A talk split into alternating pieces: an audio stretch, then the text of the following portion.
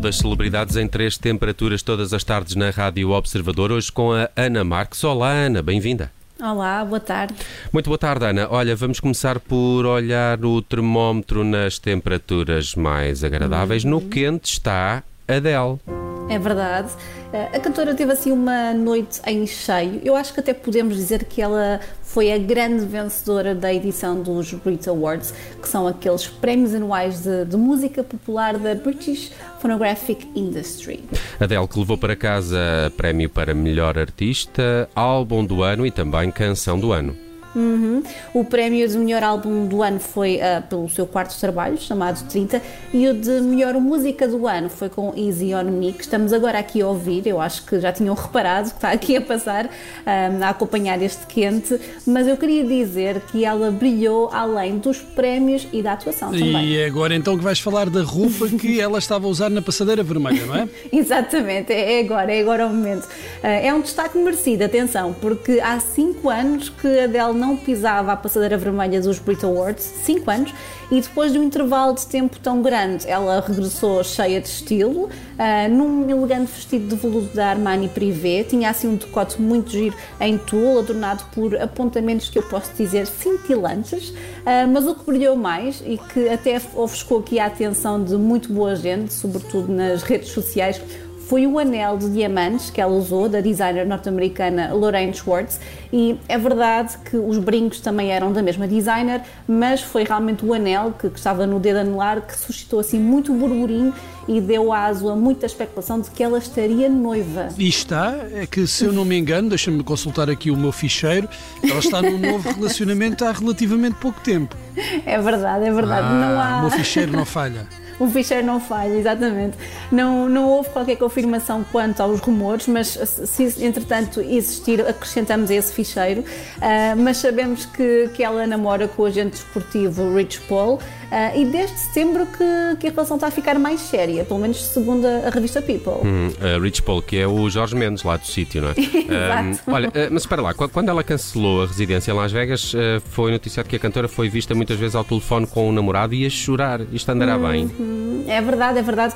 E, e, por acaso ainda bem que referes isso, porque a aparição pública de Adele desta terça-feira à noite foi a primeira após esse abrupto cancelamento da, da, residência, é verdade, mas apesar dos relatos, tudo leva a crer que o casalinho está bem de saúde. Pelo menos têm aparecido juntos e felizes. Ah, já fico mais descansado. mais descansado. Eu também, eu também. Já estava é uma preocupação muito grande. Tudo, tudo para vocês ficarem mais descansados. Obrigado, claro. Ana, obrigado por nos descansares. Olha, deixamos a Adele no quente, que ganhou prémios que se fartou ontem nos Brit Awards, e vamos eh, para a família real britânica. Merece aqui o morno do termómetro de hoje, porquê? É verdade, é verdade, é um clássico. Eu sei que nós já não vamos, já não estamos aqui em tempos de, de eleições, mas as sondagens calham sempre bem e esta, como disseste, é sobre a família real britânica e a popularidade dos seus membros, em particular a de Camila. Faz sentido. Agora que sabemos, já falámos disso uh, uhum. noutros programas, que ela vai ser rainha consorte quando o príncipe Carlos for rei. E isto, deixa-me só dizer,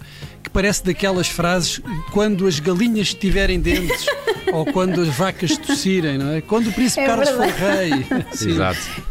É verdade, se bem que eu acho que aqui há um bocadinho mais probabilidade de acontecer, ainda que haja uma, uma, uma porcentagem interessante de britânicos que queiram, que, que, defendem, que defendem o salto geracional, não é? Digamos, ah, portanto, sim, de, de Carlos William. para William, exatamente, exatamente. Uh, mas sim, foi de facto neste, neste fim de semana em que Isabel II celebrou os 70 anos no trono britânico que ela deixou esse desejo bem claro. Uh, e agora, esta sondagem que é citada pelo Daily Mail confirma que a maioria dos britânicos concorda com a rainha, ou seja, 50 35% apoiam esta decisão contra 28%. Uhum. E, e, devem uh, ser os que têm mais saudades da Diana, não? Exatamente, esses 28% uh, devem ser os que têm saudades da Princesa de Gales e é engraçado que este jornal diz que o público ainda acredita que Diana, a Princesa de Gales, teria sido melhor rainha do que Camila. Pronto, eu acho que isso há espaço para discussão nesse ponto, sem, sem dúvida nenhuma.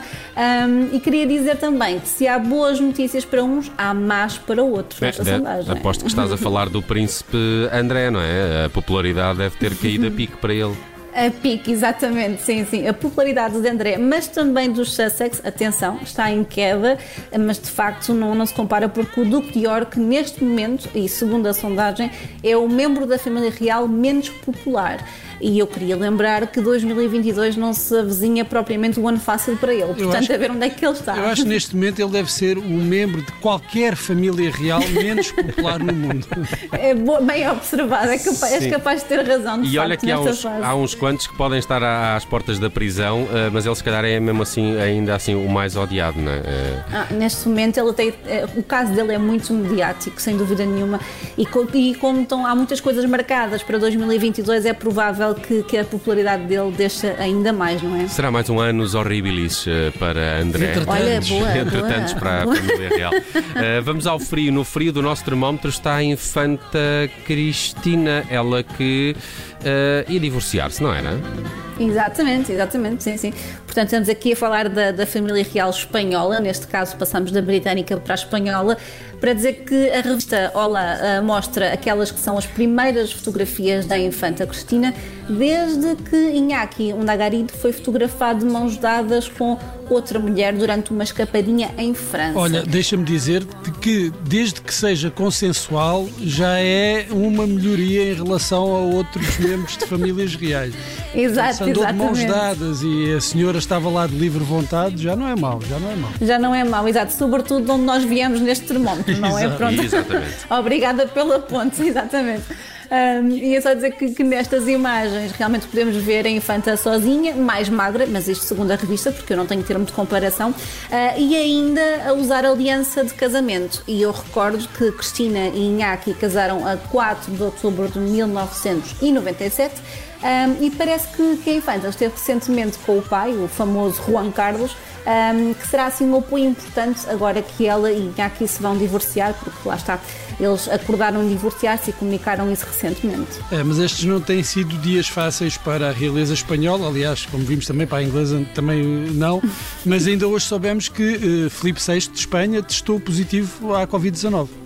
É verdade, é verdade. Segundo a Casa Real, o rei começou a apresentar os, os sintomas ligeiros durante a noite passada, mas parece que o estado de- geral de saúde é bom. O que é também curioso é que também a, a rainha Margarida da, Dina- da Dinamarca, com 82 anos, também testou positivo para a Covid-19, mas são sintomas ligeiros e neste momento encontra-se em isolamento. Ora, aqui está um vírus muito democrático. É verdade. Não saber. Ou se calhar gosta mais de sangue azul, não sei. Sim, não, não, eu lembro que na altura, no início da pandemia, esta- estas realezas iam sempre para as suas casas de campo, para as suas casas de praia, de Exato, férias. confinamento chato, não É, é? mas o vírus, o vírus pensou, ah, eu, eu também quero ir. Exato. Também Por isso não lhes adiantou de muito eh, esses isolamentos eh, ricos. eh, a Exato. Covid chega lá na mesma.